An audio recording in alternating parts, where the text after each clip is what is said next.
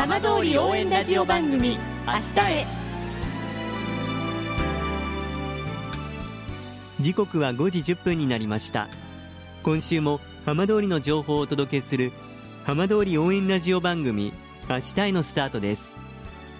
まずは今週の浜通りニュースです。福島県警は原発事故に伴い一時閉鎖している双葉警察署の対馬駐在所と大熊駐在所の2つの駐在所を再開させる方針を固めました。一部の帰還困難区域が解除されたため被災地の治安体制を強化します。さて毎週土曜日のこの時間は浜通りのさまざまな話題をお伝えしていく15分間。震災と原発事故から12年半。ふるさとを盛り上げよう笑顔や元気を届けようと頑張る浜通りの皆さんの声浜通りの動きにフォーカスしていきます。お相手は森本洋平です。どうぞお付き合いください。浜通り応援ラジオ番組明日へ。この番組はバッテリーテクノロジーでもっと自由な未来へ東洋システムがお送りします。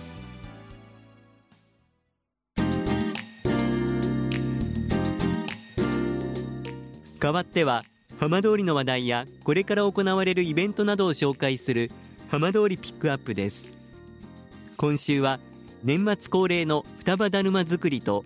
来年1月6日と7日に行われる双葉だるま市について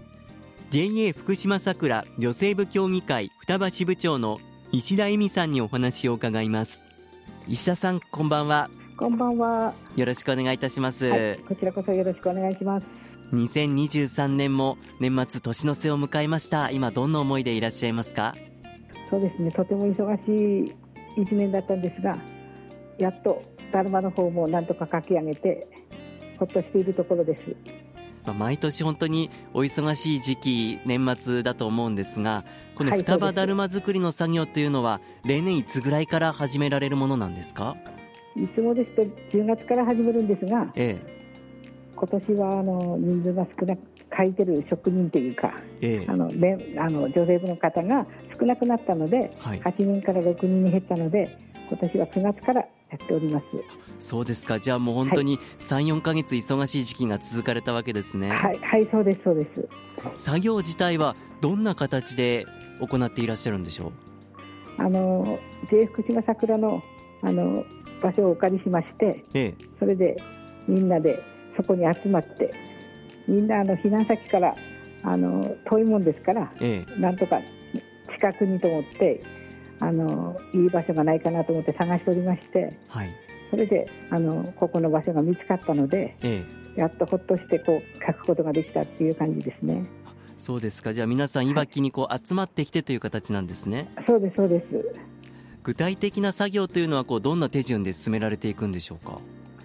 あの白川のだるま屋さんからだるまを届けていただいて、ええ、目の周りのあの赤いあの頬紅っていうんですが、ええ、頬紅をつけて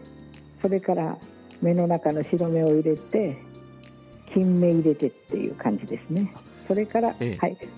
それから口を描いて眉毛とひげと描いて、あと顔の周りというような形になります。結構あの細かい部分もあるかと思うんですがはい、だるまっていうと、まあ、一般的なイメージで見てもこうかなりこう描くのも大変そうな感じなんですけど、うん、石田さんは最初からうまくできたんですか、はい、そうですね。あのこう丸いですので平らではないので、ええ、やっぱりこう凸凹してるっていうか、はい、あの凹凸があるところに描くのはなかなか大変です。しかもこの双葉だるまって、はい、一般のだるまとはちょっとまた違った特徴ありますよね。はいそうですあの太平洋の青青顔の周りに描きまして、ええ、あとその他あの桜の花も描くんです。双葉町の,え、あの象徴である桜を描いて、はい、それから生地の羽を描いたりとか、いろいろあの手が込んでますので、なかなか大変です。でも出来上がった時はやっぱりこう他のだるまとはまた違った達成感ってあるんでしょうか、はい、そうですね、はい、華やかさがありますのでやっぱり女性が作ってるだるまなのでこう華やかさがあってあのいいですねって言われます。作業しながら皆さんで何かこう会話をする余裕というかそういう瞬間はあったりするんですか？もちろんもちろん。あのちょっとあの目が大きくなったとか、え。うん、いろいろ。大丈夫大丈夫なんて言いながらみんなでやってますやっぱり機械ではなくて手作りでやっていらっしゃるからこその、まあ、そういったこう微妙な一つ一つの違いがあるわけですか？はい、はい、そうです。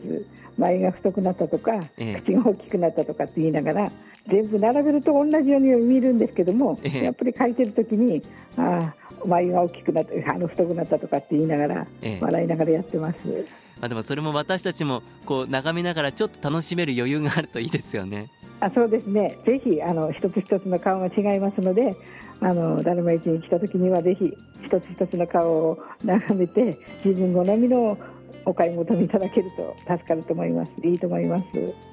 ちなみに石田さんは最初このだるま作りに携わるようになったのはいつ頃だったんでしょうか？私はあの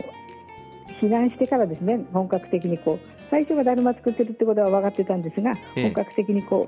うあのだるま作りに携わることになったのは震災後です。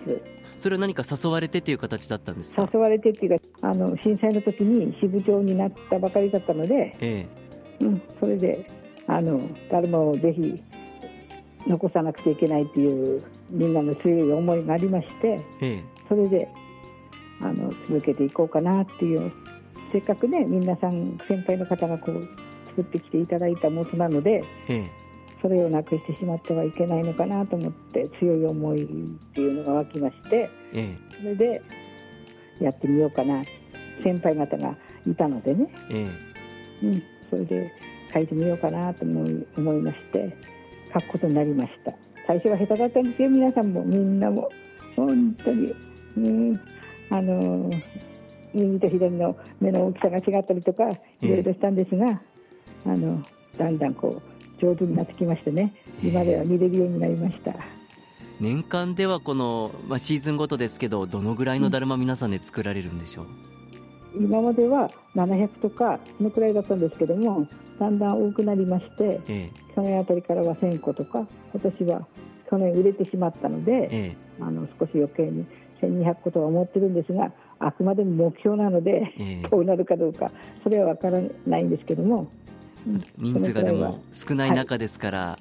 はい、一人一人で作られる個数も多いわけですよね。そうなんです。それもあの流れ作業みたいな感じでやってるので、ええ。うん、あのなかなかあのこう息を合わせてねみんなでやるのはなかなか楽しいですが大変ですけども楽しいです。あでもその完成しただるまが、まあ、来年の、うん双葉だるま市に並ぶわけですけれども、はい、このだるま市への思いは石田さんいかがでしょう？もうその時にしか会えない人がいるんですね、ええ、あのみんな離れてるのでなのでこうみんな離れている人たちにも会えるしまたあの元気でいたよっていう声も聞かれるしそれでそれが楽しみですね。まあ、このだるま市そして双葉だるまがまたこう皆さんをつないでくれるわけなんですね。そうなんです。あ双葉で去年今年から始めたので、えー、来年もで2回目になるんですが、う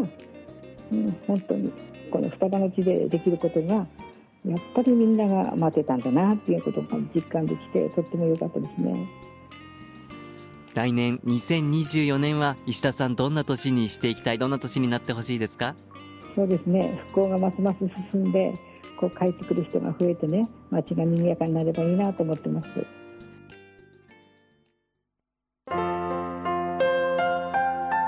浜通り応援ラジオ番組明日へ